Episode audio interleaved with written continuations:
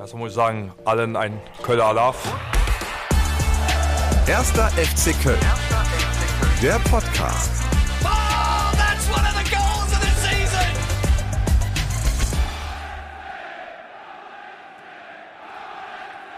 Nicht nur Poldi wünscht äh, ein Kölle Alaf, hier äh, wenige Tage vor der Jeckenzeit, vor Weiberfastnacht. Ich wünsche auch ein Alaf zur neuesten Episode des offiziellen Podcasts hier beim ersten FC Köln. Äh, ich bin Nikolas Verhöfen und ich freue mich, dass wir heute ein kleineres Jubiläum feiern. Folge 10 ist heute soweit. Eine runde Zahl. Entsprechend mussten wir auch dafür sorgen, dass äh, ein entsprechender Gast heute da ist. Ne? Nach Poldi war auch die Messlatte recht hoch, aber ich freue mich sehr über jemanden, der ähm, nicht nur aufgrund der eben angesprochenen Jeckenzeit hier perfekt reinpasst, sondern jemand, der Köln über die Landesgrenzen hinaus sehr gut repräsentiert. Wie kaum ein zweiter, würde ich fast sagen. Äh, ich muss aufpassen, dass ich nicht zu sehr in das Kölsch abdrifte. Du darfst das aber gern machen. Tag, schön, dass du da bist, Henning Krautmacher. Ich freue mich auch. Das war ein end- endlos langer Satz und äh, ja, ich durfte das äh, indikativ hören. Ähm, ich äh, äh, schade, dass ich nur die 11 erwischt habe, äh, die 10 erwischt habe. Ich hätte die äh, äh, Version 11 hier gerne bedient, äh, jetzt in der Fastelovens-Zeit. Äh, aber alles fein. Schade übrigens, dass du nur ein Alaf übrig hast. Ich hätte dreimal von der Hetze Kölle, Alaf, FC, Alaf und äh, Poldi Alaf, Prinz Poldi. Großartig, Henning. So können wir in die Folge starten. Und auch wenn es vielleicht die zehnte ist, äh, können wir die elf hier mit unterbringen. Dazu geht's hier knallhart, traditionsreich in die erste Rubrik. Die Startelf. Da sind wir mit der elf. Was könnte denn die elf zum Start sein? Irgendeine Idee? Äh, erstmal finde ich gut, dass der Fußball die, die, die heilige Zahl 11 äh, Kölns äh, aufgegriffen hat. 11.000 Jungfrauen, äh, 11 spielt ja nur wirklich eine, eine wichtige Rolle. Äh, kennst du die, die Herkunft von 11? Ja, sicherlich. E, 11, Egalité, Liberté, Fraternité. In Köln wird's mit zwei F geschrieben, also Egalité, Legalité, Fraternité, Festkomitee. Alaf. Ich sag Oder immer, Amen, muss machen eine karnevalistische Sendung heute. Ähm, äh, die die äh, elf Spieler, elf Freunde müsst ihr sein. Äh, du, du willst von mir jetzt sicherlich keine Startaufstellung wissen. Äh, dazu würde bei mir nicht reichen, weil ich bin Namenslegastheniker. Das ist nicht schlimm. Äh, Es geht um elf schnelle Entweder-Oder-Fragen zum Okay. Einstieg. Das heißt, ich nenne dir zwei Namen, zwei Extreme und du entscheidest dich für eine der beiden Seiten. da bin ich jetzt gespannt, was aus meinem Hirn da rauskommt. Henning oder Krauti? Henning. Singen oder malen? Beides. Blutwurst, Kölsch oder lecker Mädchen? Alle drei. Alle drei? Geht nur in der Kombination, Das sagst geht du. nur in der Kombi, genau. Ein Konzert, lieber Lanxess Arena oder Rhein-Energiestadion? Äh, Das kommt ganz darauf an. Beides kann schön sein. Und dann fehlt dann in diesem, äh, in diesem Angebot noch die ganz kleine Version bei der Oma äh, Gätzmanns im Wohnzimmer. Das wär, würde auch einen gewissen Reiz haben. Da kannst du dich nicht entscheiden für eine der Seiten? Nein, ich habe alles ja bedient und äh, ich äh, muss gar- Gefühle oder das, was man da erlebt, ist natürlich etwas anderes, aber man kann das nicht in eine Waagschale legen. Das ist eben was anderes. Äh, mein letztes äh, Konzert mit den Hörnern äh, war in Wacken, was ja nur was ganz Besonderes ist. Das ist quasi noch Stadion nochmal hoch zwei. Ähm, das war ganz, ganz toll. Aber deswegen kann ich ja so ein Wohnzimmerkonzert oder auch eins in der Arena oder aber im Jürzenich oder wo auch immer in dieser Welt ähm, äh, deswegen nicht verteufeln oder sagen, das war schlechter oder besser oder sonst was. Nee, nee. Jedes Ding hat seine eigene Qualität. Na gut, äh, Bühne oder Studio? Definitiv die Bühne, live, raus damit, ja klar. Huhn oder Geißbock? Auch hier schlagen zwei Seelen in meiner Brust. Natürlich ist der Geißbock ganz, ganz wichtig, weil er als Symbolfigur da steht. Äh, das Huhn als Symbolfigur, das haben die Franzosen ja für sich schon aufgenommen. Ähm, nein, nein, also dann schon äh, eher der Geißbock. Die äh, Höhner sind ja anfangs auch in ihren Hühnerkostümen aufgelaufen, da warst du aber schon nicht mehr mit, äh, da, beziehungsweise da Noch warst du noch nicht da. Nein, das war auch Gott sei Dank gut so. Machen wir Vega, äh, FC gucken im Stadion oder auf der Couch? Äh, mir war es ja jahrzehntelang nicht vergönnt, im Stadion gucken zu können, weil wir immer Objück waren. Wir waren ja immer mit der Band unterwegs, äh, im Karneval sowieso, aber Wochenende, ne, ist ja ganz klar.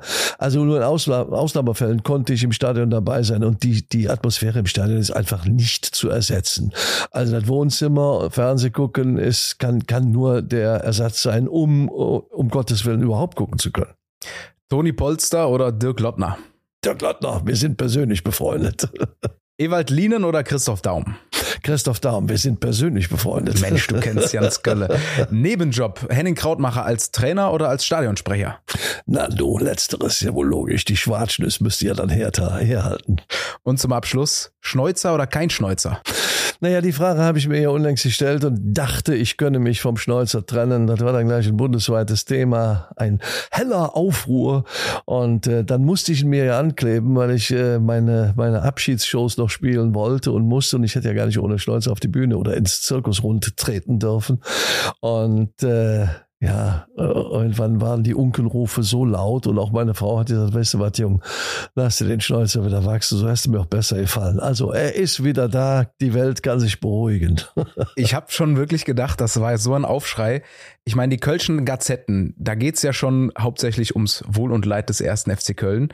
Aber ein Thema war da offensichtlich noch wichtiger. Das war der Bart des Henning Krautmacher. Ja, ich muss mich dafür auch entschuldigen. Das war ja, das war ja furchtbar eigentlich. Also ob, ob, ob es wirklich nichts Wichtigeres mehr in der Welt gibt. Da tobt da hier in, in ganz in unserer Nähe in der Ukraine ein Krieg und im Nahen Osten und äh, es gibt so viele Probleme auf der Welt, auch auf politischem, äh, auf politischer Ebene. Und da berichten die Medien über einen abge, abrasierten Schnäuzer. Ich habe die Welt nicht mehr verstanden.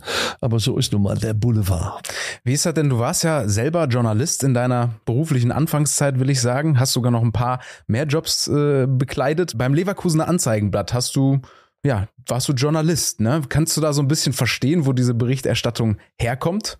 Ja, natürlich, man, man hat ja immer mehrere Sichtmöglichkeiten, wie man von außen drauf guckt. Und äh, ich glaube, ich muss niemandem äh, die Gesetzmäßigkeiten des Boulevards erklären. Äh, ob es die Zeitung meist mit, mit großem rotem Etikett und weißen Buchstaben, mit vier Buchstaben oder auch ein paar mehr ist, ähm, oder ob es äh, diese, diese sogenannte Yellow Press ist. Die haben alle ihren eigenen Stil.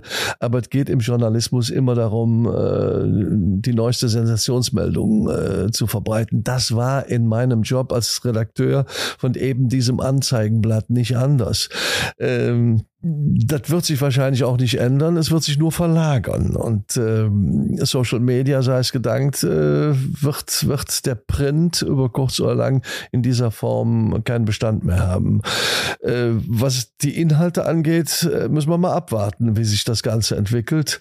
Ich glaube, ich habe in meiner Zeit als, äh, als Chefredakteur von der LI auch meine, meine Schlagzeilen gesucht.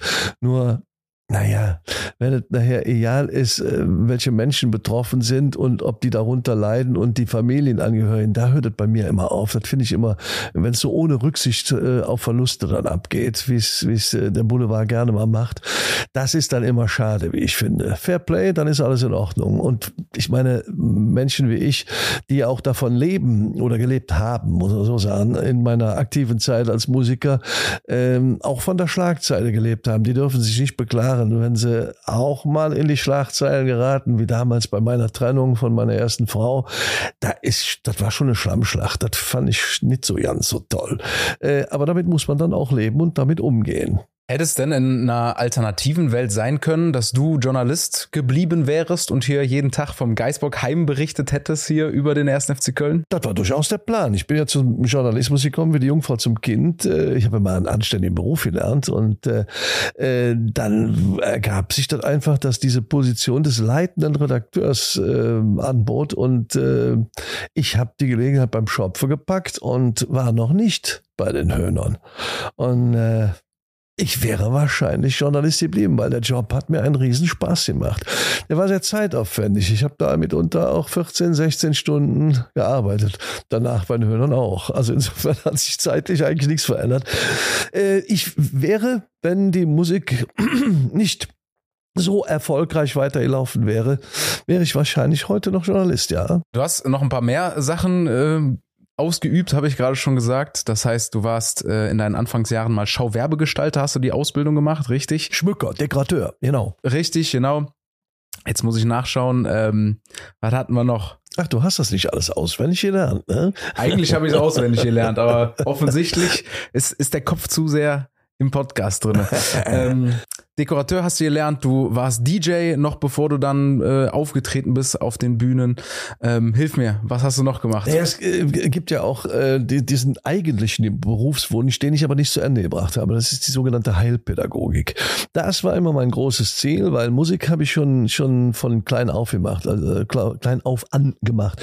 Ich habe also den klassischen Weg äh, beschritten, orphsche Instrumente, also als kleiner äh, Junge noch vor der Grundschule, äh, dann Blockflöte, später Akkordeon, dann Schülerband, äh, erst nur, noch nicht im Stimmbruch, aber schon Sänger. Äh, dazu kam dann so ein bisschen Bass, bisschen Gitarre, ah, ein ganz kleines bisschen Schlagzeug. Ähm, dann äh, die Ausbildung zum, zum Schauwerbegestalter. Da geht einher auch eine Ausbildung im künstlerischen Bereich. Also man muss verschiedene Drucktechniken kennenlernen. Man lernt auch ein bisschen was von der Malerei. Und äh, mein Abitur habe ich auch in Kunst gemacht, Fachrichtung Kunst. Also da lag nahe, sich äh, für dieses äh, Berufsbild zu interessieren, äh, insbesondere jungen Menschen, die vielleicht so ein bisschen auf die schiefe Bahn geraten sind, schwer erziehbar sind, äh, mit Stilmitteln oder Hilfsmitteln äh, der Kunst und der Musik äh, zu therapieren. Das war mein großes Ziel. Und das habe ich auch angefangen. Aber ich war einer von denen, die so ganz, ganz früh Papa geworden sind. Ich habe mit 20 schon geheiratet und dann kam auch schon bald äh, unser erstes Kind und äh, dann wurde das alles hinfällig und äh, ja, der Rest ist Geschichte. Dann äh, ja, habe ich äh, ein bisschen noch als Journalist gearbeitet und ähm, äh, dann hat mich die Musik wieder eingeholt. Du sagtest schon 16 Stunden Arbeitstage, egal, egal in welchem Job kann man sagen. Äh, hast du manchmal Müßiggang oder mal nichts zu tun? Langeweile vielleicht sogar? Nein, meine Mutter hat immer zu mir gesagt, Junge, du musst lernen, Maß zu halten. Ich konnte nämlich nie Maß halten. Immer, alles, was ich in meinem Leben gemacht habe, war immer in irgendeiner Form exzessiv. Ich habe ja auch mal geraucht. Und wenn äh, der Henning raucht, dann raucht er richtig. Ich habe 60 Stück am Tag geraucht. Und ich war auch mal so ein ganz eifriger Kölsch-Trinker. Und wenn ich Kölsch trinke, dann trinke ich nicht ein Kölsch. Dann war ich dann aber auch in, in der Situation mit Freunden zusammen, auch mal an der Theke. Und dann waren das auch mal 15 oder 20 Kölsch. Klingt für den einen oder anderen vielleicht jetzt wenig und für andere wieder vielleicht auch sehr viel. Äh, ich finde 20 Kölsch heute sehr viel. Also äh, auch was meine, meine Beschäftigungen anging, da habe ich immer, immer Vollgas gegeben. Jetzt läuft gerade die Session auf Hochtouren, das heißt, deine Ex-Kollegen ja, wandern von Bühne zu Bühne, fahren von Gig zu Gig. Kribbelst da manchmal bei dir auch in den Fingern oder in den Stimmbändern, dass du da jetzt gegenüber ein bisschen weniger vielleicht zu tun? Ich ich denke mir, dass viele Menschen genau äh, das so erwartet haben, dass es äh, in mir brodeln äh, werden wird, wenn ich denn endlich mal aufhöre. und äh, es ist ja alles anders gekommen, als es jemals geplant war. Es war in der Tat geplant, dass ich äh, ähm, Ende 22 äh, in den wohlverdienten Ruhestand gehe. Ähm, ich bin ja dann ganze zwei Monate früher gegangen wegen der Erkrankung, der Krebserkrankung meiner Frau ähm, und habe dann wirklich 15 Monate, muss man sagen, Jahren äh, an ihrer Seite gesessen, davon 153 Tage in irgendwelchen Krankenhäusern, äh, nicht nur Händchen halten, aber immer am Bett gesessen. Ich war auch in der Reha mit dabei. Wir haben uns da ein Zimmer geteilt. Ähm, ich habe sie einfach nicht alleine lassen wollen, weil das hätte ich selber nicht ausgehalten. Und genau diese Zeit hat mich von allem, aber wirklich von allem, was auf dieser Welt passiert ist, ferngehalten und abgelenkt. Insofern hatte ich ja keine Zeit darüber nachzudenken, äh, was geht denn jetzt in dir vor, während die anderen da auf der Bühne stehen. Was mich aber beruhigt hat, ist, dass ich meinen Nachfolger, den Patrick Lück, äh, mehr als ein Jahr immer an der Seite hatte und mit ihm viel austauschen konnte. Ich will jetzt nicht sagen, dass ich ihm den Job beigebracht habe. Das war überhaupt nicht nötig. Der Mann kann das aus dem FF. Der kam ja auch nicht unerfahren zu uns. Ähm, äh, ich war nur froh, dass wir eben diese lange Zeit gemeinsam gemeinsam Schulter an Schulter miteinander verbracht haben und konnte eigentlich beruhigt davon ausgehen, dass das, dass der sein Ding macht und die Band mit ihm gemeinsam dann auch äh, erfolgreich sein wird. Denn das war der große Plan, ähm, dass unsere Babys, unsere Lieder nach 50 Jahren weitergesungen werden, werden weiterleben und natürlich noch ein paar Geschwister kriegen, dass die Jungs also noch neue Songs dazu schreiben. Wenn du, weißt du, der, der Hit ist ja immer die Ausnahme der Flop ist die Regel. Und wenn du ein paar Hits hast und ein, einer der Hits ist in der Tat tatsächlich die Hymne für den ersten FC Köln, dann ist eine einfach eine unfassbare Glückssache. Die Melodie ist ja ein, ein ur, ur, uraltes Lied, ein sogenanntes Traditional, kommt aus dem schottischen Loch Lomond und äh, ich kannte diesen Song ähm, äh, ja von, von, von meinen Zeiten in Irland. Ich bin großer Irland-Fan und Freund und habe den von Opern und Sängern und Tenören äh, gehört und irgendwann mal auch die Version von Runrick. Und dann kam dieser Text dazu, den ich gemeinsam mit den Hörnern geschrieben habe. Und äh, dann hast du plötzlich das Gefühl, dass Text und Musik heiraten. Ich meine das im wahrsten Sinne des Wortes. Das muss miteinander passen, die Chemie muss stimmen. Und so etwas bewahrheitet sich immer nur dann, wenn die Menschen, die es angeht, die das Lied hören und vielleicht weiter verbreiten sollen, das auch annehmen. Und das haben die Fans des ersten FC Köln und der Verein auch getan. Und deswegen zählt dieser Song immer noch zu den beliebteren oder fast zum, zum beliebtesten äh, zur Fanhymne äh, in der Bundesrepublik Deutschland. Das ist ein tolles Gefühl und das möchtest du auch bewahren. Und wenn du in Rente gehst, guckst du dann sehr beruhigt auf das, was nach dir geschieht. Und deswegen kann ich damit super umgehen. Ich beobachte natürlich, was meine Kollegen machen und äh, habe überhaupt keinen Drang, jetzt unbedingt nochmal wieder mit auf die Bühne zu müssen, weil ich weiß, es läuft doch wunderbar. Man muss ja trotzdem ergänzend dazu sagen, es heißt Rente, aber ein Henning Krautmacher ruht nicht. Du bist Schauspieler, du machst jetzt im eigens für Köln komponierten Musical Himmel und Kölle, hast eine Rolle, du bist mit dem ZDF unterwegs, drehst, ich weiß gar nicht, ob wir es schon verraten dürfen. Ja, ja, doch. Darf man schon verraten. Also du bist weit weg von äh, ja, Rente, Füße hochlegen, sondern immer umtriebig. Ja, das wird auch sicherlich so bleiben. Das finde ich auch richtig und wichtig so. Ich sehe es an meiner Mutter, die jetzt im Mai 97 Jahre alt wird. Wenn meine Mutter nicht so umtriebig wäre und ihren Kopf klar hält und sich immer wieder geistig beschäftigt, die hat also bis zu ihrem 95. Lebensjahr immer noch getanzt. Äh, da muss man sich nämlich die Schritte merken, die man, die man geht. Die war immer noch äh, in, in ihrer Gesangsgruppe unterwegs. Sie hat immer noch mit ihren äh, Seniorinnen gemeinsam gesungen. Das ist ganz wichtig und deswegen mache ich das auch. Wobei ich nicht auf die Suche gehe. Die Dinge, die kommen einfach automatisch auf mich zu. Ich weiß nicht, woran das liegt. Aber äh, dieser ZDF-Spielfilm, Andere Eltern wird der heißen, der wahrscheinlich im Spätsommer diesen Jahres ausgestrahlt werden wird, Dazu bin ich auch wie die Jungfrau zum Kind gekommen. Ich wusste ja nicht, ob ich das wirklich kann. Ich habe schon so ein paar Spielfilme bedient. Ja, bei Rentnerkops war ich dabei, Bastian Pastewka, aber da habe ich mich selber gespielt. Äh, äh, eine Reihe von anderen Krimis habe ich gespielt. Peter Strom, äh, ein Privatdetektiven. Dann war ich mit Willi Milovic unterwegs und äh, Kommissar Klefisch ähm, und viele andere Sachen. Die Weltings vom Kölner Hauptbahnhof und was alles gemacht haben. Äh, die Schauspielerei macht mir macht Spaß. Ja, Himmel und Kölle äh, ist ein tolles tolles Musical, kann ich nur jedem empfehlen. Ähm, läuft ja jetzt auch schon seit zweieinhalb, drei Jahren. Ähm, und immer wieder äh, ist das große, große Stichwort Köln. Also so ein bisschen bin ich auch äh, wohl ein, ein, ein Mensch, den man gerne nach vorne stellt, wenn man, wenn man über Köln spricht. Äh, und der erste FC Köln kommt auch in allen Belangen immer wieder vor. In dem Musical sowieso. Da spielt Prinz Poldi eine wichtige Rolle. Da wird also über Klüngel gesprochen. Wenn einer der Prinz Poldi kennt, dann hätte er jetzt eine Sache, verstehst du? also will sagen, ähm, ich, ich werde immer was zu tun haben und äh, wenn das mal in einem gewissen Zeitraum nicht der Fall ist, dann fällt mir schon was ein. Ich sage ja immer, ich werde auch noch meinen großen, trivialen Roman äh, kreieren. Die Idee ist schon fest verankert in meinem Kopf. Allein äh, die Tatsache, dass ich alles niedergeschrieben habe, das ist noch nicht geschehen. Aber auch hier wird der erste FC Köln eine ganz, ganz wichtige Rolle spielen. Allerdings, so vermessen bin ich, äh, der wird nicht nur in Köln stattfinden, das wird ein, ein äh, ja, ein weltumspannender Roman werden. Da wird also in aller Herren Länder auf allen Kontinenten was passieren, aber der Ausgangspunkt wird immer Köln sein. Wie stelle ich mir dich denn bei kreativer Arbeit vor? Bist du in Köln mit Blick auf den Dom? Sitzt du im Café? Bist du, musst du nach Mallorca zwei Wochen, schließt dich ein in eine Kreativstube? Wie arbeitest du kreativ? Ich arbeite ständig kreativ. Ich habe die meisten Songs äh, für die Höhner oder mit den Höhnern, wir haben ja immer alles so im großen Familienbetrieb erledigt, die habe ich äh, beim Sport geschrieben. Äh, Sport, also Joggen. Das hat einen gewissen Rhythmus. Und äh, wenn ich dann morgens los bin und war gut drauf, dann äh, also kräftig und, und äh, war schnellen Fußes unterwegs, dann wurden eher äh, Abtempo-Songs draus. Und äh, wenn ich jetzt müde war und äh, eher so ein bisschen rumgeschlichen bin und bisschen kaputt, dann wurde eher eine Ballade draus.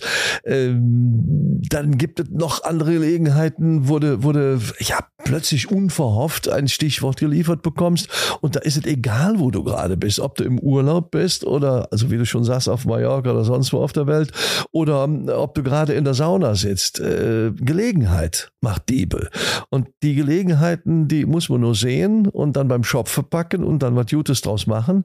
Und ich sag's nochmal, der Hit ist die Ausnahme. Ausnahme, der Flop ist die Regel. Man muss ganz, ganz viel Fotos machen, damit eins dabei ist, was, was super ist. Man muss ganz, ganz viele Texte schreiben und Lieder, Mu Musiken, Melodien komponieren, bis mal eine gute dazwischen ist. Und äh, so geht es allen Künstlern und so geht auch mir.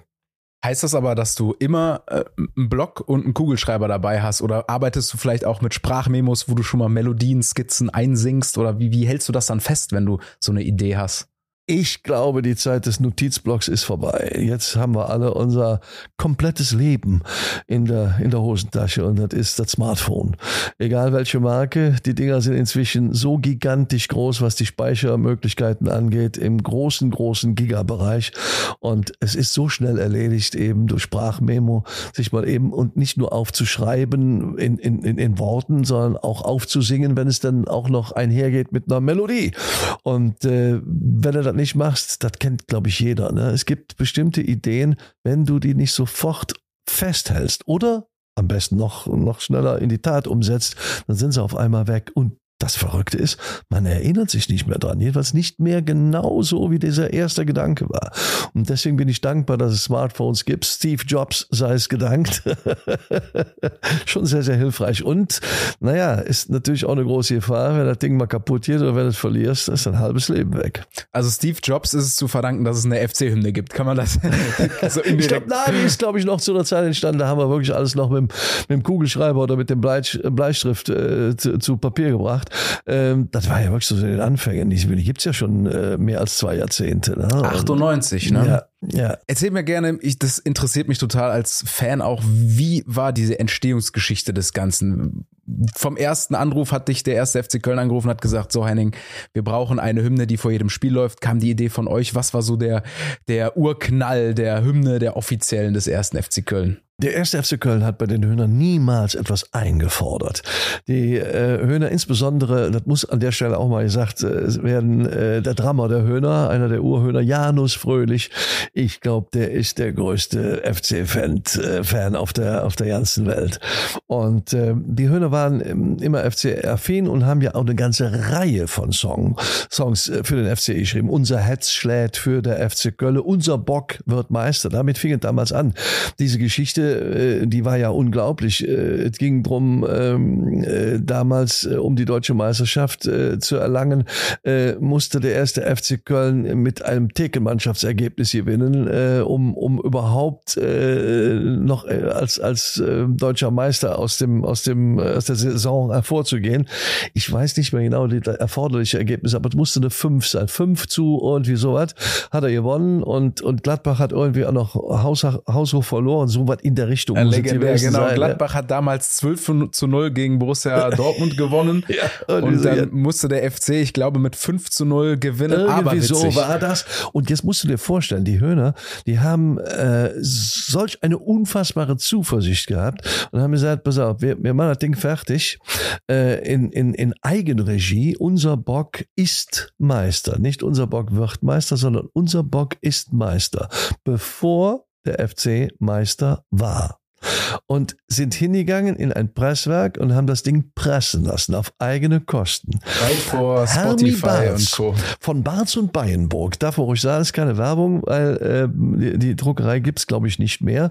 Der Markus, sein Sohn, macht die noch. Aber ähm, damals äh, haben die, haben die äh, Hermie Barz angesprochen und gesagt, hör mal, Hermie, kannst du das Cover drucken? Nur zweifarbig, also nicht vierfarbig. Ne? Also nur in Rot und Weiß. Schwarz und also zwei Farben. Rot und Schwarz wurde auf weißes Papier gedruckt. Deswegen war äh, Rot-Weiß die Farben des FC. Äh, Da spricht der Schauwerbegestalter aus. Die, und, und du musst dir das vorstellen, die haben, die haben dann irgendwie 5000 Singles, Vinyl-Singles äh, pressen lassen, haben sich von Hermie Barts 5000 Cover drucken lassen, aber das war nicht, wie das heute der Fall ist, ähm, so ohne weiteres gleich manufaktiert, sondern das kam aus der Druckpresse, ja, das war ein Bogen Papier, der musste dann auch irgendwie beschnitten werden und dann haben die Jungs mit dem Prittstift, so, ein- so, so ein Klebestift, haben die dann die Cover noch von Hand zusammengeklebt, haben sich am Bonner Verteiler hier an der Autobahnauffahrt ähm, getroffen und haben das Material äh, entgegengenommen, nachdem klar war, der FC ist Meister. Noch in derselben Nacht haben die die, die Cover zusammengeklebt mit ihren Ehefrauen, vor meiner Zeit, haben die CDs, äh, die CDs, Quatsch, die, die Vinyl-Schallplatten eingetütet und sind am nächsten Tag mit Bauchladen losgezogen haben, haben am Bonner Verteiler schon das Ding verkauft. Ich glaube, fünf Mark hat, hat diese Single gekostet. Die waren so euphorisch, das ist der helle Wahnsinn. Und so etwas verbindet natürlich. Wenn du mal so eine Aktion gemacht hast, da kam dann danach, äh, nach unser Bock ist Meister, äh, unser Herz schlägt für der FC Köln, für der EZ Club am Ring, äh, Come on FC und ich weiß nicht, was, was, was die Höhner alles äh, auch zu meiner Zeit dann noch äh, gemacht haben, äh, bis es dann endlich äh, zu diesem Glücksgriff kam und die Hymne geboren ward und äh, das das kann man nicht planen. Das ist hat eine Entwicklung genommen und äh, dass selbst äh, die Medien, also die Fernsehanstalten Sky, äh, äh, es nicht weglassen. Man könnte ja jetzt sagen, das haben wir jetzt schon tausendmal gesendet. Nee, also es beginnt keine Übertragung, ohne dass das Medium Fernsehen die Südtribüne zeigt und dieses Hallo Ballett, was die Fans da machen, ist aus meiner Sicht großartig. Das ist so unfassbar. Das hat ja auch im Karnevalssaal nachher funktioniert. Erstmal die Schals über dem Kopf und nachher dieses, dieses, das, das, das hat sich einfach entwickelt. Es ist selbstverständlich geworden. Und das ist toll. Und da kann man nur dankbar für sein. Und noch was. Die Hymne, die gehört nicht den Höhnern. Und die gehört auch nicht dem ersten FC Köln. Die gehört den Leuten, die ins Stadion gehen, deren Herz für den FC schlägt und die ihre Hymne, und ich betone nicht auf ihre Hymne, die ihre Hymne singen. Das muss man einfach zulassen. Das finde ich, glaube ich, ganz wichtig. Also diese Haltung sollte man haben. Habt ihr denn damals im Entstehungsprozess diesen Druck schon gespürt, dass das irgendwann eine Hymne ist, die deutschlandweit bekannt ist, die ja Menschen aus der Seele spricht? Da- Wenn man sich das erstmal vorstellt, zur Aufgabe macht, da leidest du ja an, an Erfolgsdruck. Nein, wenn, ich glaube, wenn man sowas unter, unter dem Druck, also ich muss jetzt, das muss jetzt das Ding werden. Also das muss jetzt, das, ich, ich vergleiche das mal. Es ist immer besser, wenn man in, in Bildern spricht, in Metaphern. Also du kannst ja auch jemanden, der einen Lottoschein ausfüllt, nicht sagen, also jetzt füll aber richtig aus. Das geht ja nicht. Das, Schöner was ist denn richtig? Nein, das geht nur ähm, äh, Saint-Exupéry. Man sieht nur mit dem Herzen gut. Also, äh, das, das muss aus tiefstem Herzen kommen. Das muss ehrlich sein. Das muss aus tiefster Überzeugung sein. Und das darf keine Schere im Kopf geben. Die ist ja auch bekloppt. Die Nummer ist ja völlig bescheuert. Für jemand aus München und Berlin, der sagt, ah, die sind an, der versteht die ja gar nicht. Ihre Feldrader da, Neppes, Eschberg und Kohl, Paul, was singen die da? Weißt du, also diese, diese, diese, das ist, besteht ja nur aus Bildern. Aber jeder, der aus diesem Fädel oder aus dieser Stadt oder aus dieser Region kommt, weiß sofort, ich bin es. Und damit haben wir mit wenigen Schlagworten, und das haben wir uns nicht überlegt oder geplant oder nee, so was, so, du sitzt da und sagst, ach Mensch, es ist ja schon toll, guck mal, wenn du auf die Tribüne guckst, wo die alle her sind, die Leute und guck mal, die Kennzeichen, die haben, äh, das ist nicht nur ein Kölner Kennzeichen auf den Parkplätzen. Und so kommst du auf so eine Idee. Es ist eigentlich ganz simpel, aber eigentlich ist ja kein Hauptwort. Lass uns gerne nochmal, bevor wir drüber weitersprechen, ich äh, stand letztes Heimspiel direkt neben der Trainerbank und habe das Ganze mal mitgefilmt und da hören wir jetzt einfach nochmal rein, was das für ein Moment ist, wie wieder Gänsehaut wahr wird.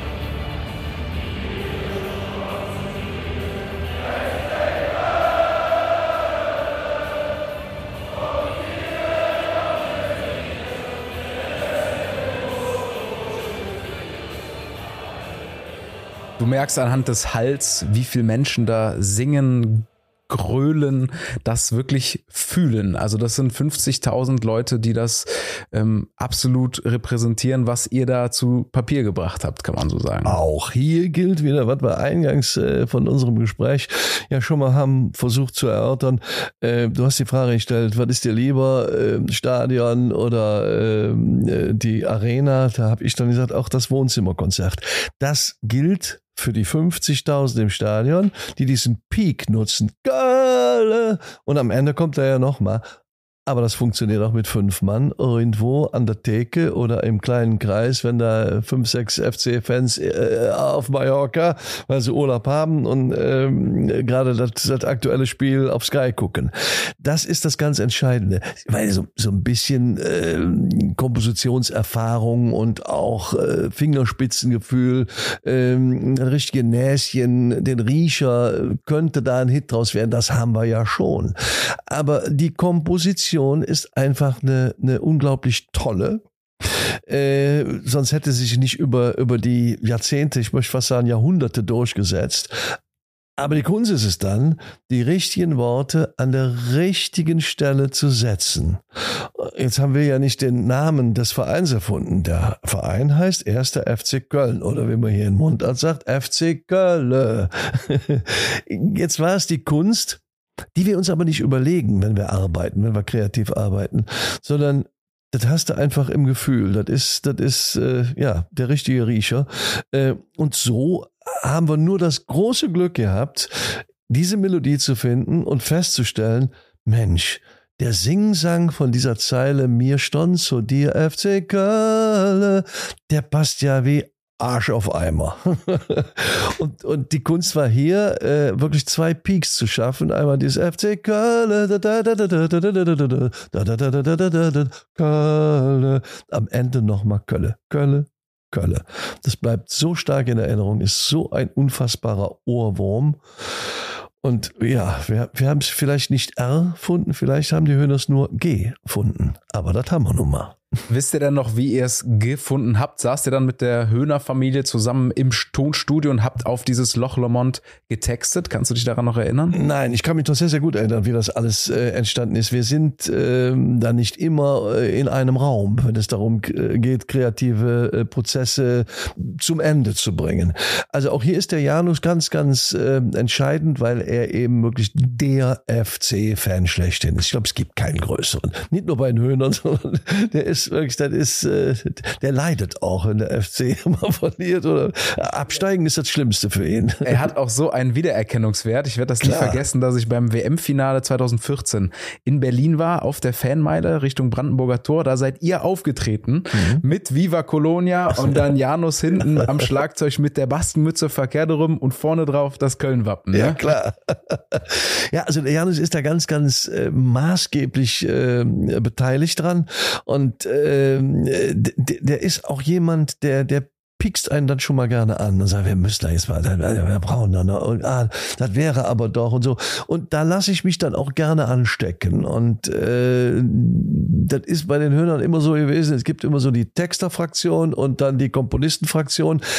Das mischt sich, ein- also der Texter muss auch ein bisschen komponieren, oder zumindest komponieren können. Und umgekehrt, die Komponisten müssen auch ein bisschen texten können.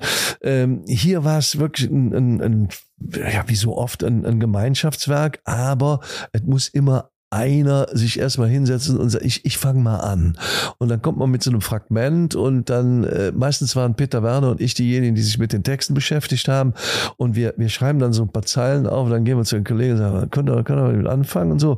Und so ist halt eben dazu gekommen, dass wir mit so bescheuerten Zeilen wie ihre Feldradertal, Nippesbrum, Eschbechung kamen. Äh, und, und das war erstmal große Augen. So, hä? Was, was wollt ihr von uns? Äh, äh, Stefan Raab ist ein großer Fan äh, der, der FC-Hymne und der hat mir mal irgendwann gesagt, sagte, also, was ihr da kreiert habt, das hätte auch von mir sein können. das ist so schräg, das ist so Banane.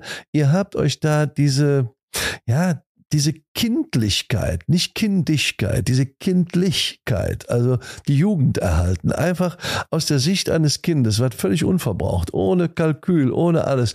Der, ein Kind hat einfach nur sagt, boah, toll, guck mal, wovon, wo die Menschen alle hierher kommen. Das sind alles Freunde vom ersten, ja, so einfach ist das.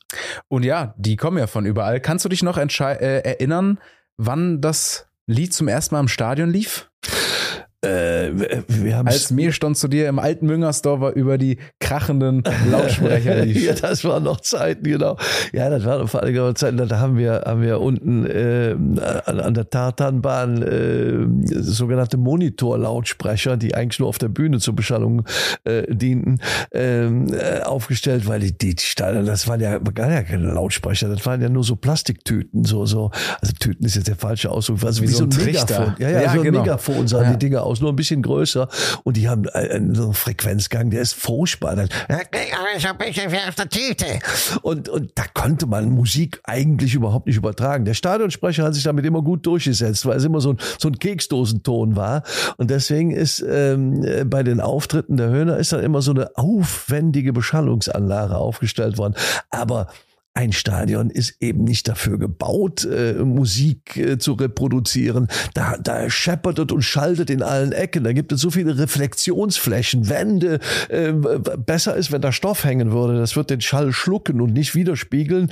Äh, wenn du so ein, so ein endloses Echo hast, verstehst ja kein Wort. Also ich glaube, bei der ersten Präsentation des Songs hat kein Mensch irgendein Wort verstanden. Die können eigentlich nur die Melodie verinnerlicht haben. Die scheint aber den Menschen Menschen gefallen zu haben. Und dann hat man sie sich vielleicht dann mal äh, irgendwo im Netz angehört. Ja, damals gab es noch gab's noch gar nicht. Quatsch, ne, was rede ich denn da? Ich kann dir sagen, wie man es gelöst hat. Ich habe äh, in unserem Archiv mal ein bisschen gekramt. Jetzt bin ich gespannt. Geisbock-Echo. 50 Jahre erster FC Köln, das Traditionsduell am Jubiläumstag. Der erste FC Köln gegen den Hamburger SV. Und ähm, hier sieht man auf Seite 14 unter der Rubrik Neu die neue FC-Hymne. Mir stand zu dir FC Kölle. Und da hat man den Text abgedrückt der, der FC-Hymne. Und man sieht dich ähm, hier steht Höhner Aufnahmen. Im Januar ging die Höhner ins Studio. Mit dabei FC-Geschäftsführer Wolfgang Los. Du und Janus mit Wolfgang Los am Mikrofon. Wolfgang Los, der war sogar im, im, im Studio mit dabei und, und eine Reihe von anderen auch. Die Cheerleaders waren damals dabei. Ich erinnere mich noch sehr, sehr gut. Ja, ja, das war hier auf der Aachener Straße im, im Cornet-Studio. Genau, meine Güte. Und ihr habt dieses Geistbock-Echo, das muss ich mir gleich unbedingt fotografieren. Jetzt ist sie da. Mir stand zu dir FC Kölle. Die neue FC-Hymne. Der Höhner steht ab Montag in den, C aber CDs gab schon, in den CD-Ständern der Musikgeschäfte. Tatsächlich, und der Text ist äh, Wahnsinn. Ob jung oder alt, ob arm oder reich. Ja, das sind auch äh, äh inhaltlich so diese, diese, naja, äh, Ideale. Ne? Also äh, beim FC sind alle gleich. Jung oder alt, arm oder reich. Äh, hier, hier gibt es keinen Standesdünkel und zusammen sind wir stark. Und ich freue mich natürlich darüber, dass äh, im Verlaufe der Jahre oder Jahrzehnte dann aus dieser Hymne heraus auch der ein oder andere Slogan noch übernommen worden ist. Äh, wenn wir einen Schritt weiter wären, würden wir jetzt äh, wahrscheinlich äh, den, den, den aktuellen äh, Slogan des ersten FC Köln spürbar anders noch noch im Song unterbringen, mal umgekehrt. Das wäre jetzt gewesen. Aber ich glaube, wir haben da äh, tatsächlich äh, auch so ein bisschen die Vereinsgeschichte, zumindest im Wording, in, in der Wortfindung, so ein kleines Stückchen mitgestaltet. Vielleicht nicht mitbestimmt, aber ein bisschen mitgestaltet. Das ist jetzt, wo wir stolz drauf sind. Das finde ich gut. Kann man so sagen, diese Hymne und auch die Zeilen davon haben immer wieder das, den Sprachgebrauch rund um den ersten FC Köln geprägt. Und in der Hymne heißt es ja auch, durch dick und durch dünn, Jansejal wohin. Jetzt muss man ja sagen, sportlich aktuell ist es eher etwas dicker als dünner. ähm, und bei uns steht momentan alles unter der Prämisse immer da. Egal, was auch passiert. Also bei uns stehen Mannschaft, Fans, Mitarbeiter, Partner, das Team rund ums Team, alle stehen zusammen. Was bedeutet für dich immer da? Erstmal komm, sofort, sofort immer da, äh, ist so etwas wie, wie wieder anpixen, was der Jan sonst gemacht hat. Ich, ich äh, müsste mich jetzt sofort hinsetzen und äh, immer da als Hook nehmen. Hook, also aus dem Englischen Haken, äh, ja, als Haken oder als Headline. Immer da schreit eigentlich nach einem eigenen Song. Immer da ist sehr, schlu sehr schlau, sehr klug. Ähm, immer dort zu sein, ist äh, Verlässlichkeit. Hat ein bisschen jetzt auch gerade mit meinen zurückliegenden 15 Monaten zu tun. Ich war immer da für meine Frau und ich sage dir, meine Frau wäre für mich auch immer da gewesen. Es ist etwas Schönes, was man, was man fühlt. Das findet gerade immer mir, also ich habe ja, hört ja jetzt zum ersten Mal, aber sofort löst es bei mir ein Gefühl aus. Es ist toll zu wissen, dass irgendjemand immer da ist, für dich immer da ist, dass ein Gedanke vorherrscht, der immer da ist, den man beherzigen kann, aus dem man Kraft schöpfen kann. Also immer da, da sollte man sich jetzt, ich werde das machen, sich schleunigst hinsetzen und dann einen Song draus machen. Wie würde das, wenn wir können es ja mal live machen, wie würde das jetzt funktionieren? Da würdest du dir jetzt eine Melodie zu ausdenken oder würdest du jetzt erst texten? Wie können wir das weil immer da ja, aber jetzt ich erstmal Textsammlung machen, weil also, was ich jetzt erzählt habe, war ja schon nichts anderes als eine Textsammlung zu machen. Immer da, da stellst du dir was vor, ist dein Partner, ist der immer für dich da. Äh, dein Arbeitgeber, ist der wirklich immer für dich da. Du musst ja heute, in, wie viele Firmen gehen in die Insolvenz und dann ist Dinge, Dinge, Dinge Chef oder das Unternehmen, wo du deine Brötchen verdienst, plötzlich Nimi da. Das wäre nämlich das Pendant dazu. Nimi da und immer da. Immer da ist besser. Ähm, ich würde weiter jetzt nach nach, äh, Bildern suchen, äh, was immer da eigentlich bedeutet. Äh, auch das Negative. Ich meine, Yin und Yang, äh, deine Eltern beispielsweise, die waren immer da, die werden aber nicht immer da sein. Mit dem Gedanken musst du dich ja mal auseinandersetzen. Du merkst jetzt schon, ich habe das wirklich nicht überlegt, aber das rattert regelrecht in meinem Kopf. Äh, zwei Worte, immer da, oder auf Hochdeutsch für unsere Zuhörer in Berlin und, und München, immer da. Ähm, da, da passiert was und damit muss man spielen fühlen und, und ähm, da was Gutes, durchaus Philosophisches draus machen. Und das Verrückte ist, das ist ein Thema, das verträgt beides. Nämlich die Ballade, also sehr nachträglich getragen, vielleicht sogar in Moll, aber auch Dur, immer da. Ich bin da, ich bin immer, immer da. Ich bin immer für dich da. Ja, wäre Abtempo. Aber du kannst es auch als Ballade machen. Ja, war doch weht. Ob mich kannst du dich verlassen, denn ich, ich bin immer da. Weiß der Geier. Großartig. Also. Äh, ne, so, so würde ich jetzt da dran gehen. Und dann musst du drüber schlafen, dann musst du auch mal mit jemandem drüber reden, möglicherweise. Also ich bin dazu gewohnt, ich bin Teamplayer. Äh, ich habe dann immer, immer die Band kontaktiert und gesagt, ey Leute, da bei mir im Kopf wächst was da, also im positiven Sinne, nicht das andere Tumor denkt. Da, da, da passiert gerade was. Ich, äh, können wir da, hat, hat jemand noch, äh, wie, wie seht ihr das? Dann kann es sein, dass ich sage, du hast ja nicht mehr alle, weil immer da, was soll der Quatsch. Hier würden die wahrscheinlich auch sagen, oh, ja, das ist interessant. So ist Level Lang übrigens entstanden. Level Lang ist durch eine Faninitiative vom 1. FC Köln. Es gibt einen Fanclub, der heißt Level Lang. Und als er hörte, sich, was? Das ist ein Song. Und dann haben wir einen Song gemacht. Level lang will ich zu dir hier höre, war ja, damals genau. der Song. Das war also wirklich für den FC gedacht, weil das kann man ja auch rein als Liebeshymne hören. Ne? Ja, so ist ja, hat sich auch entwickelt. Mhm. Wir müssen auch immer wieder in den Moderationen, auch heute noch meine Nachfolger, immer wieder betonen, äh, äh, nicht, dass das hier falsch verstanden wird. Das Ding ist ursprünglich für den ersten FC Köln. So ist ja das Originalvideo auch zu verstehen. Ähm, aber das ist den Leuten egal. Die sagen, oh, Level lang, das ist ja die schönste Liebeserklärung, also zur Hochzeit wollen wir dieses Lied. Also kann man sagen, wir haben jetzt schon über ein paar Hits gesprochen. Du hast selber den wunderschönen Satz gesagt, der Hit ist die Ausnahme, der Flop ist die Regel. Wie bist du dann in schweren Zeiten damit umgegangen? Du kennst das vielleicht als Künstler, dass du auch mal auf einer Bühne stehst, wo kein Publikum da ist, wo sich vielleicht abgewandt wird, wo mal geboot wird. Gerade am Anfang könnte ich mir vorstellen, dass das wirklich harte Arbeit ist. Ne? Was hilft dir in so schwierigen Zeiten? Das Team. Also das ist ja das, das Schöne, wenn man in einer Band spielt, dann äh, hat man immer noch äh, Shoulder to lean on oder to cry on. Äh, man steht das gemeinsam durch. Das macht vieles im Leben auch leichter. Deswegen werden auch Ehen geschlossen.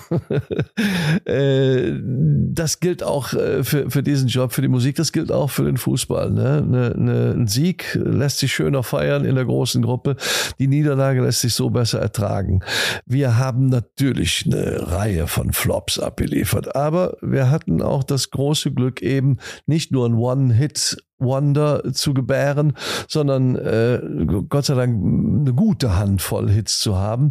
Da gibt's bundesweite, weltweite, jetzt werden wahrscheinlich überall die Zuhörer ein bisschen große Augen gemacht werden. Ja, es gibt sogar, Höhner haben, haben es geschafft, einen Welthit zu schaffen. Viva Colonia ist in, ich weiß nicht wie viel Sprachen übersetzt worden. Viele Menschen wissen das gar nicht, aber die Engländer singen Viva Englandia, Viva Hollandia, war sogar Nummer eins Hit. Es gibt eine dänische Version, eine südafrikanische italienische Version, eine kroatische Viva Croatia und, und, und. Ähm, das ist natürlich ein ganz, ganz tolles tolles Gefühl. Ähm, aber Yin und Yang, wir haben auch schon, äh, ähm, es gab ja ein Beispiel. Äh, mit, mit Olala willst du eine Pizza? Das war ja so ein bisschen mein Einstieg und äh, das war ja ein Stück Lebensqualität. Es gab auch Unkenrufe, die gesagt haben, was singen die ja für ein Blödsinn, da von der Pizza zu singen? Wie, wie Banane ist das denn? Aber es ging gar nicht um die Pizza, es ging um das Lebensgefühl. Es ging um die, um die Gastarbeiter, die vor Jahr und Tag nach Deutschland gekommen sind.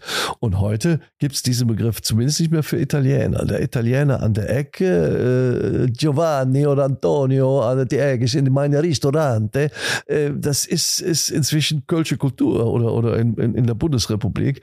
Und äh, darauf aufbauend haben wir dann einen Song machen wollen, äh, der so ein bisschen auch mit dieser mit dieser italienischen äh, Sprache äh, spielt. Und äh, da ging es um den Gedanken, dass eine Mutter sich um das Wohl ihres Kindes kümmert. Erstmal ein sehr ehrenvoller Gedanke. Der spiegelte sich wieder in der Formulierung Junge, musese was. Also Junge, du musst was essen, damit du bei Kräften bleibst. Und das klingt auf Italienisch, Junge, musese was. Und das haben wir dann gesungen. Das hat kein Mensch verstanden.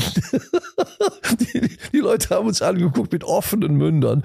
Und das ist so eine Situation, die du eben gemeint hast. Da stehst du auf der Bühne und da bist du froh, dass dann noch fünf, sechs Leute mit dir da stehen, damit du das erträgst. Das Ding haben wir nie wieder gespielt. So, so ist es gelaufen, aha, okay. Absolut, ja. ja. Wahnsinn. Ja, auch ähm, einer meiner Lieblingssongs, ähm, das ist eine Jodelade, he.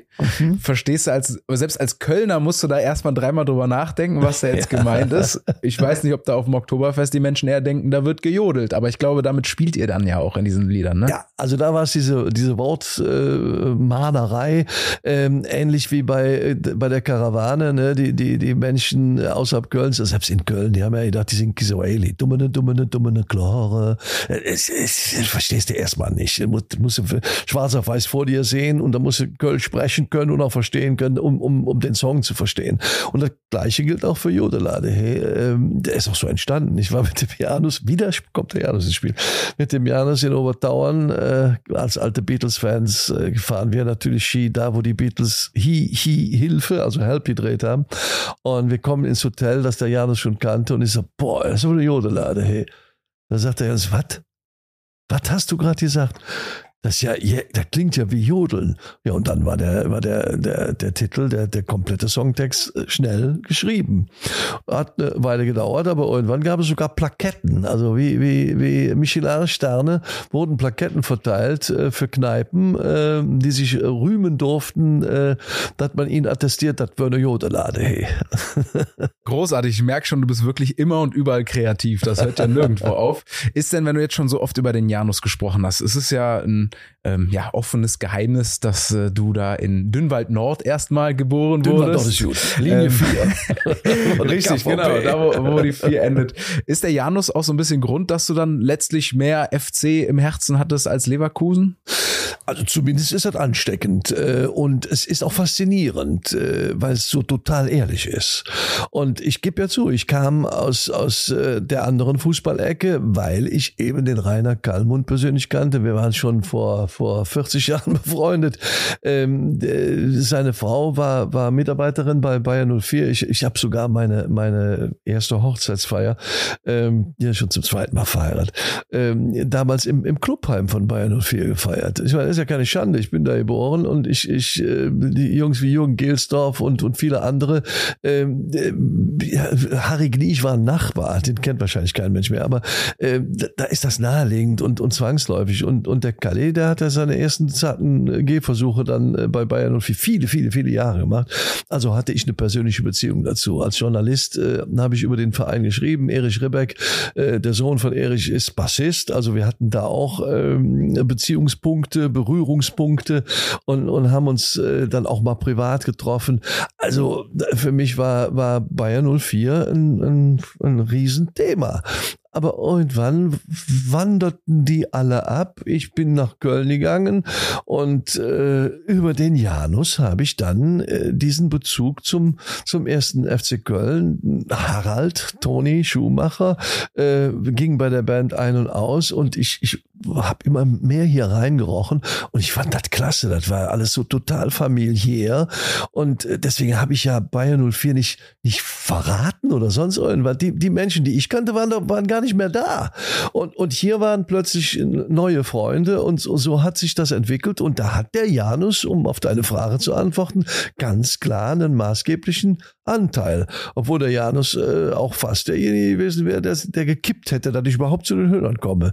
Weil Aha. Also, als ich damals bei der Audition, bei der, bei den, bei den ersten Tests, wer wird denn äh, der neue Nachfolger oder der Nachfolger von, von Peter Horn, ähm, als ich zum Vorsingen kam und äh, nicht astrein Kölsch gesungen habe, hat er äh, erstmal gesagt, weißt du was, du Leverkusener Grat, weil er ja FC-Fan war. sicher, du Leverkusener Grat, Jan, jetzt ist noch Husli, jetzt ist richtig Kölsch, kannst du wieder kommen, vielleicht. Aber er hat sich dann bekehren lassen und am Ende ist ja alles gut geworden und, und er hat mich bekehrt, ja. Du hast ihn auf die richtige Seite geholt. Dann gib uns doch jetzt mal ein bisschen Futter. Was, was macht den FC vielleicht ein bisschen besser, sympathischer als die Nachbarn vom, von der anderen Rheinseite? Was, was magst du am ersten FC Köln? Ich freue mich erstmal über den Slogan spürbar anders. Und das ist ja nicht nur so dahingesagt, es ist ja wirklich spürbar. Äh, jeder, der von außen auf den Verein guckt, der wird ja feststellen, ey, bei denen ist irgendwie die Welt in Ordnung, weil scheißegal, ob die gewinnen oder verlieren, die Hütte ist immer voll. Die, die, die fluchen zwar wie die Rohrspatzen, aber äh, das ist ja, darf man ja auch. Man darf ja, im Gegenteil, man sollte ja auch kritisch sein. Aber wenn es drauf ankommt, sind sie da. Echte Freunde stehen zusammen. Äh, einen, einen echten Freund erkennt man daran, ähm, dass er zu dir steht, obwohl er dich kennt. Die die reden auch schlecht über den FC Köln. Ne? Die sagen, ja, ja, typisch FC und das nur beim FC. Aber morgen stimmen wir wieder hey. Das ist ein, ein absolutes Phänomen. Das finde ich großartig und das findest du eben nicht überall. Der erste FC Köln ist ein gewachsener Verein. Als ich hier dazu gekommen war, war hat er noch zu den wenigen Vereinen gehört, äh, die noch nie abgestiegen waren. Leider hat sich das irgendwann geändert und auch Hamburg war ja dann irgendwann mal raus aus der Nummer. Also, äh, wir, auch immer, also der erste FC Köln äh, bei allen Macken, die er hat, und die hat er, weiß ich, und das sagt der Toni ja selber, äh, in, in seinem Beitrag im, im 50 Jahre Höhnerbuch äh, hat, er, hat er geschrieben, wie er zu den Höhnern gekommen ist. Die Höhner, ist ja so ein wirrer Haufen, die, die, die gackern und laufen wie, wie wild durch die Gegend und man, man blickt ja so richtig durch, was die eigentlich wollen, aber am Ende kommt irgendwas Gutes dann doch dabei raus. Ist genau wie beim ersten FC Köln. Ein wirrer Haufen, der viel dummes Zeug labert, aber am Ende kommt dann doch irgendwas Gutes bei raus. Also ist Herzensangelegenheit. Kann man auch nicht erklären. Und das sind die schönsten Dinge. Wie das Gefühl Köln kann man nicht erklären. Und das Gefühl FC Köln kann man, man hat es oder man hat es nicht. Kannst du dich noch an deinen ersten Stadionbesuch erinnern beim ersten FC Köln? Äh, nee, ich glaube, da, da würd, das würde jetzt zu weit führen. Also bei mir ist es ja auch ein Kurzzeitgedächtnis. ähm, nein, es waren ja auch eine ganze Reihe von, von äh, Besuchen im Stadion. Und äh, wir haben live gespielt, wir haben dann irgendwann nochmal entschieden, so, weißt du was, das bringt alles nichts. Die kriegen das einfach nicht hin. Wir müssen jetzt doch Vollplayback spielen, weil, weil, weil das klingt wie, wie Grütze. Das, das ging nicht. Also wir haben so viel erlebt, ähm, äh, dass ich mich an den allerersten nicht erinnern kann. Ich weiß nur eins. Wir sind niemals untergegangen. Wir sind immer mit offenen Armen empfangen worden und es war immer ein erhebendes Gefühl und man hat uns auch etwas gelassen. Man hat uns immer, wenn wir dann die Hymne gespielt haben, auch nochmal gesagt, äh, habt ihr noch was Neues, was auch nicht mit dem FC unbedingt zu tun haben musste. Auch Viva Colonia haben wir hier äh, vorgestellt. Ähm, und, und dafür kann man eigentlich nur dankbar sein. Wir werden ja auch immer wieder zur Sessions, äh, Saisoneröffnung. Ähnlich, aber nicht ganz dasselbe. ja, doch schon, schon. Es sind schon. sind schon echte Parallelitäten. ja, ja, ja. Ähm, immer wieder eingeladen, das ist sehr, sehr schön und äh, äh, diese, diese Freundschaften auch zu ehemaligen Spielern, die überdauern. Ich sagte ja, Dirk Lottner, äh, wir, wir, telefonieren auch hin und wieder mal. Also äh, das ist schon toll und das ist eine äh, ne, ne, fantastische Geschichte und das kann nicht jeder von sich sagen. Das ist schon klasse. Wenn du dich nicht an den ersten Moment erinnern kannst, vielleicht gibt es einen Moment, der dich am meisten geprägt hat im Stadion, im Umfeld des ersten FC Köln. Fällt dir da ein besonderer Moment ein, der über allem steht? in Beziehung mit dem FC? Ja, natürlich gibt es so eine spektak sehr spektakuläre Aktion. Damals ähm, waren wir noch bei der EMI Elektrola und äh, es ging äh, um ein Spiel, wo der FC gegen den FC Bayern gespielt hat und ähm, äh, wir sind angefragt worden, ob wir äh, vor Spielbeginn äh, kurz ein paar Töne zum Besten geben werden. haben wir gesagt, ja, ja, kein Problem, machen wir. Aber dann kam eine TV-Anfrage und in unserem Vertrag stand mit EMI Elektrola, wenn eine TV-Anfrage kommt, die ist immer vorrangig zu behandeln, weil das ist nun mal das Kerngeschäft einer Plattengesellschaft. Das Medium Fernsehen ist, ist ein Multiplikator sondergleichen. Also ihr müsst so einen Fernsehauftritt machen, weil danach verkaufen wir direkt wieder 100.000 Platten was nicht immer stimmt. Und ähm, ja, äh, es war das Jahr, in dem der Hannes, äh, unser Bassist, gerade eingestiegen war. Der war gerade irgendwie 14 Tage bei der Band und wir mussten im WWF-Club auftreten und äh, dann irgendwie rüber ins Stadion. Das wäre aber nicht gegangen, weil der WWF-Club äh, hat irgendwie um 18 Uhr begonnen und 19.30 Uhr, glaube ich, sollte das Spiel sein. Und äh, die Zuwegung zum Stadion, alle Straßen zu, Straßenbahnen und äh, also auch nicht mit der Polizei-Eskorte oder so, hätte nicht funktioniert. Na, die Plattenfirma ist egal, Hubschrauber. So, was? WWF-Club äh, äh, an der Neusser Straße und dann, das ist ja ein Katzensprung, ja, ja, machen wir. Dann haben sie sich aber leider verkalkuliert, die haben einen Hubschrauber gebucht, der hätte irgendwie 1200 Mark, D-Mark, äh, kosten sollen und die hätten das auch gemacht, aber war schon dunkel, war Winter und er hatte keine Nachtfluggenehmigung. Also mussten die von der Elektrola und der, der Manager, der ist deswegen geflogen, ne? nicht, nicht mit dem Hubschrauber geflogen, der ist, der ist rausgeflogen, äh, musste der weil überall waren Zusagen gemacht, beim WWF-Club und beim FC. Äh, also musste der einen äh, Hubschrauber mit Nachtfluggenehmigung und der saß in Kassel. Jetzt hatte der erstmal den, die, die, die Anreise von Kassel hierher. Dann ist er von Kassel zum WWF-Club geflohen hat da brav gewartet. Äh, wir waren in der Sendung und haben gesagt, äh, tut uns bitte eingefallen, nimmt uns als, als ersten äh, musikalischen Beitrag. Okay, Laufenberg, Frank Laufenberg sagt, und hier sind die Höhner mit, guck mal da. Das war der Titel, den wir in dem Jahr gespielt haben. Völlig bescheuert und auch so, so, so ein Flop war das. und ähm, dann sagte der, als wir fertig waren, so, die Höhner, die müssen jetzt sofort weiter, der Hubschrauber wartet schon. Publikum, dann haben die uns aber so eine Steadicam mit auf den Weg gegeben. Steadicam ist so eine, so eine Kamera, die man schultern kann und äh, wo dann irgendwelche Kabel helfen und äh, Blut und Wasser schwitzen, weil sie mit dem Kabel hinterher müssen. Dann sind wir wirklich aus dem Studio rausgestürmt. Im Hof, im Innenhof stand der Hubschrauber mit laufenden Rotoren. Wir sind raus in diesen Hubschrauber eingestiegen. Die Kamera hat das alles mitgefilmt und ist auch gesendet worden. Und die Leute saßen im Publikum mit offenen Mündern, die Zuschauer zu Hause auch. Dann sind wir hier hoch. Der Flug hat, ich glaube, nur zwei Minuten gedauert, aber äh, aufsteigen und landen ist dann nochmal so jeweils fünf Minuten. Dann sind wir mh, hinterm Stadion gelandet, äh, waren irgendwie, keine Ahnung, Viertel vor sieben, also 1845 waren wir dann hier. Ähm, die Bühne war schon parat gemacht, äh, so eine kleine Holzbühne raus. Äh, ich war mir damals schon die Hymne gespielt. Ich weiß es gar nicht. Ist ja über 30 Jahre her. Äh, nee, da war noch nicht die Hymne. Wahrscheinlich Unser noch nicht. Selbstständig für der FC Köln muss das gewesen sein. Jedenfalls äh, sind wir raus, haben das Ding gespielt und der erste FC Köln hat an dem Tag 4 zu 0 gegen Bayern München gewonnen. Also mehr geht nicht. Mit Sensationell. Das war unfassbar. Also das ist etwas, wirst du nie vergessen in deinem Leben. Das war unglaublich.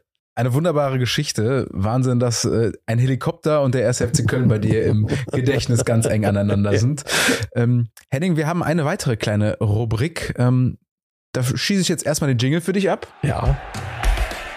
Kabinengeflüster. Kabinengeflüster ist die Rubrik, in der wir so ein bisschen durchs Schlüsselloch spinksen wollen. Normalerweise in die Mannschaftskabine rein. Jetzt bist du nicht in der Mannschaftskabine, aber wir können es vielleicht ein bisschen umtaufen ins Backstage-Geflüster, was man im Kölner Karneval vielleicht so hinter den Kulissen macht. Wir haben schon viel über Janus gesprochen. Wir klammern den mal bei der nächsten Frage aus. Wer ist denn bei allen deinen Musikerkollegen, bei allen Kölschen Bands der größte FC-Fan von allen? Äh, Du meinst jetzt nicht nur bei den Hörern, sondern äh, ganz allgemein. Äh, ganz, ganz schwierig. Also ich, ich weiß einen, der kein FC-Fan ist, der bekennender äh, VfB Stuttgart-Fan ist, das ist der Guido Kanz. Weil die ganze Familie, die ganze Verwandtschaft, die sind alle aus, aus dem Ländle. Ähm, äh, FC-Fans gibt's jede Menge. Also äh, sowohl bei, bei Brings, bei den Föß, äh, äh, wer das jetzt im Einzelnen und, und so eingefleischt ist, wie der, den, den ich jetzt nicht mehr nennen soll, wieder hier alles weiß ich jetzt gar nicht. Ähm, äh, aber da gibt also in der Musikszene Köln, äh, Kölns gibt's da, gibt's da, glaube ich, durch die Bank äh, fast ausschließlich FC-Fans. Also der größte Fan auch, äh, Wolfgang Niedecken. Ne? Das ist, ich weiß das deshalb, weil, weil der Disput innerhalb Babs, ähm, der war ja auch immer vorgegeben durch die, die Zeit von Klaus Häuser, mit dem ich übrigens zusammen in die Grundschule gegangen bin. Wir sind nur wenige Tage auseinander geboren und sind beide in Schlebusch äh, zur Grundschule gegangen, haben auch eine Zeit lang mal ein bisschen Musik zusammen gemacht. Und äh, da war ja auch das Dilemma, ne? Wolfgang Niedecken FC und der Klaus Häuser war immer Bayern 04 Leverkusen. Aber Wolfgang ist ein, ein bekennender, absoluter FC-Fan, ja klar. Dann notiere ich mir schon mal kurz, Guido Kanz kommt schon mal nicht in den Podcast. Ne? ähm, nächste Frage, mit welchem aktiven oder ehemaligen FC-Spieler hast du den engsten Kontakt? Toni Schumacher. Also wir, wir, wir ja, haben einen persönlichen Kontakt. Wenn, wenn irgendwo FC-Stiftung irgendwas macht, dann ist der Toni immer mit als erster dabei und äh, der hat einen tollen, tollen Text geschrieben für unser Jubiläumsbuch. Äh, äh, die Zeit, die wir auf der Bühne miteinander verbracht haben, äh, das werden wir nie vergessen. Wir waren bei seinem Abschiedsspiel hier im Stadion, haben Tschüss Dünn gesungen auf die Melodie von Hey Jude. Wir waren in Istanbul dabei, damals auf Einladung von Marlies äh, Schumacher, zu der wir auch noch einen sehr, sehr äh, freundschaftlichen, persönlichen Kontakt haben. Also äh, das ist der erste, wirklich, der mir, der mir da einfällt. Natürlich, die, die anderen äh, sind, sind das eine ganze Reihe. Ich sag ja, der, der Dirk, äh, um mal von den etwas Jüngeren äh, zu sprechen, äh, ja, es gibt eine ganze Reihe. Was bist du denn eigentlich für ein Fußballgucker? Bist du so ein der emotionale, bist du der ruhige, der taktisch analytische vielleicht oder bist du ein, ein Schimpfer? Wie, wie ist Henning Krautmacher beim Fußball gucken? Also jetzt erwartet ja wohl keiner von mir, dass ich sage, ich bin der ruhige, besonnene. Nein, ich bin total impulsiv. Ich brülle rum, ich springe im Sessel auf oder wo ich gerade stehe und sitze und, und, und brülle auch mal laut Scheiße.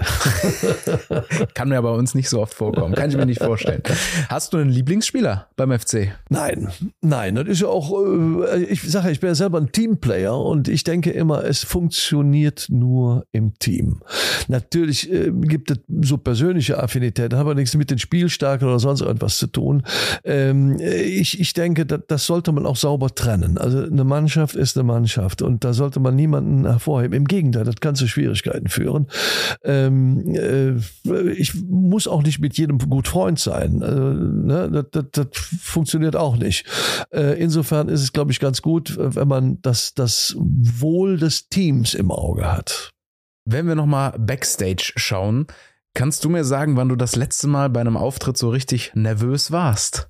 Ich bin eigentlich immer nervös gewesen, weil Nervosität hat nicht mit Angst zu tun oder oh, ich muss da jetzt raus auf die Bühne, sondern äh, man nennt es ja auch Lampenfieber. Das hat was mit Respekt zu tun. Respekt vor dem Publikum, aber auch Respekt vor denen, die mit dir auf der Bühne stehen. Du stehst ja in einer gewissen Abhängigkeit. Und zwar eine gegenseitige. Wenn du Scheiße baust, dann sehen die anderen alt aus und umgekehrt. Das heißt, man muss sich aufeinander verlassen können. Und das bedingt einfach, dass man sich hoch konzentrieren muss. Und Konzentration ist eine Form von Energie. Und diese Energie kann nicht nur im klerikalen Sinne, kann Berge versetzen.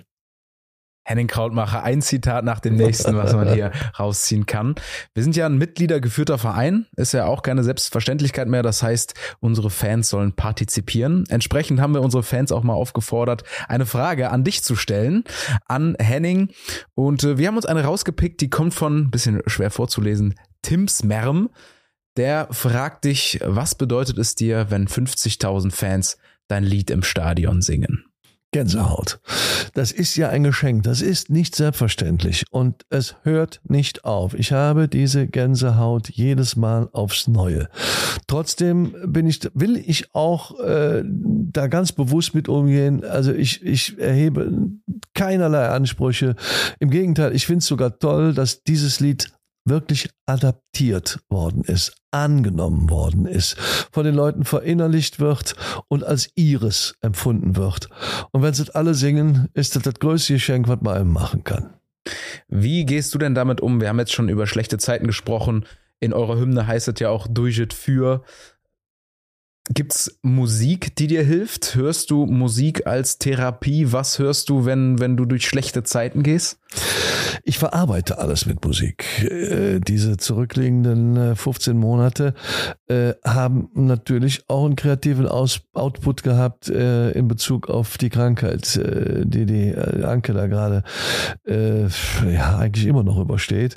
ich sage immer, wir sind noch nicht an Spitzbackes vorbei. Ihr geht's gut. Der Krebs ist auch besiegt, um das auch mal klar zu sagen. Aber die Ärzte sind da vorsichtiger. Ärzte sagen immer erst, nee, nee, fünf Jahre regelmäßig weiter kontrollieren.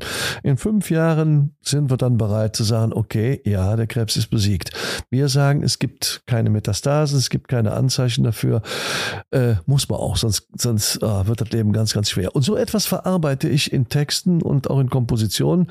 Es äh, gibt gleich zwei Songs, äh, die ich äh, geschrieben habe, die aber keiner kennt. Äh, oder nur der ganz, ganz enge innerfamiliäre Kreis, die ich für mich und auch für meine meine Frau geschrieben habe und die ich mir jetzt zwischendurch auch mal vornehme.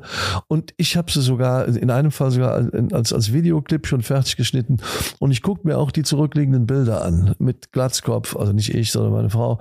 Ähm, und und äh, CT in die Röhre und äh, Gewichtsabnahme, Gewichtszunahme und äh, Chemotherapie und all diese Dinge.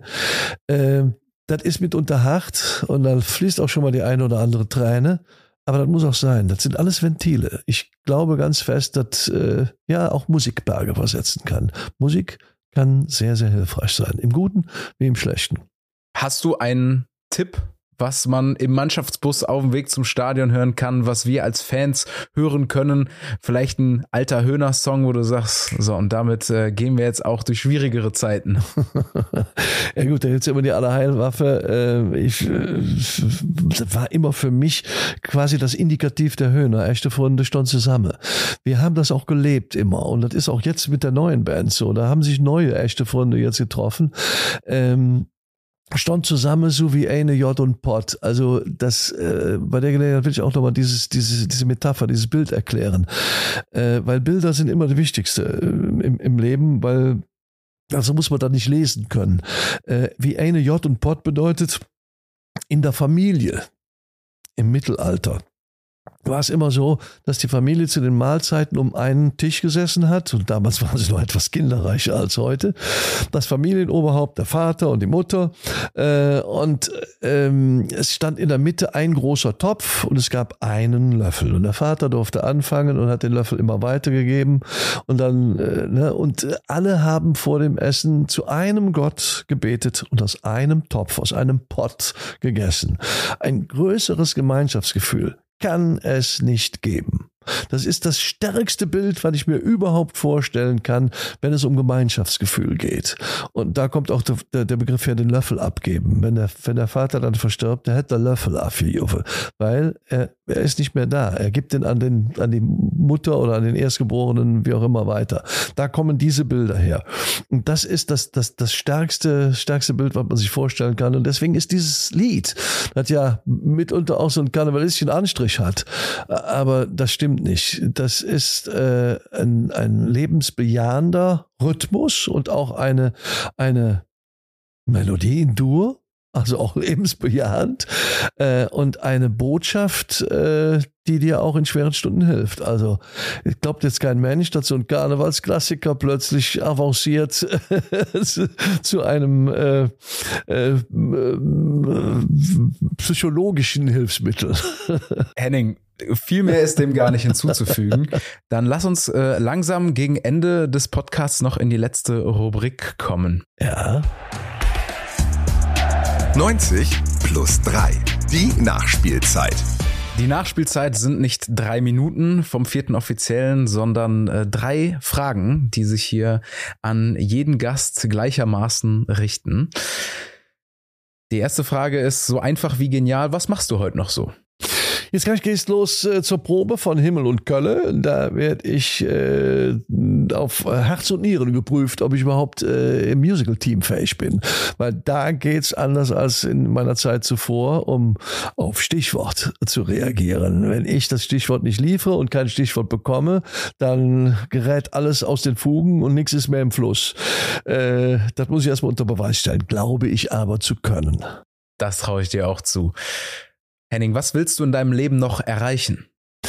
Ich äh, werde äh, ganz, ganz stark daran arbeiten, was mir meine Mutter immer mit auf den Weg gegeben hat, jetzt zu beginnen Maß zu halten.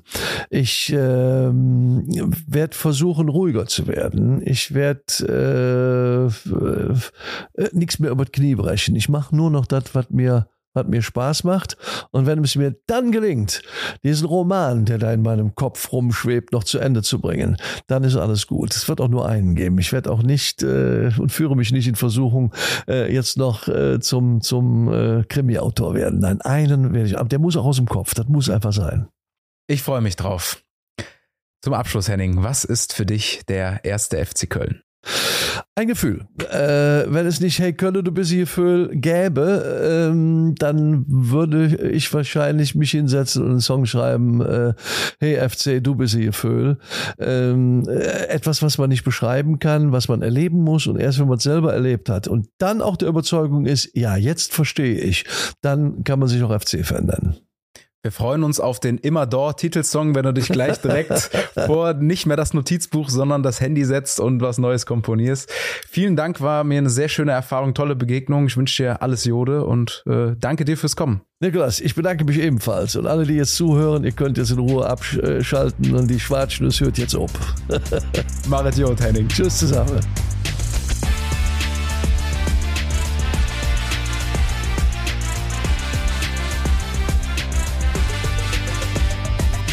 Erster FC Köln, der Podcast.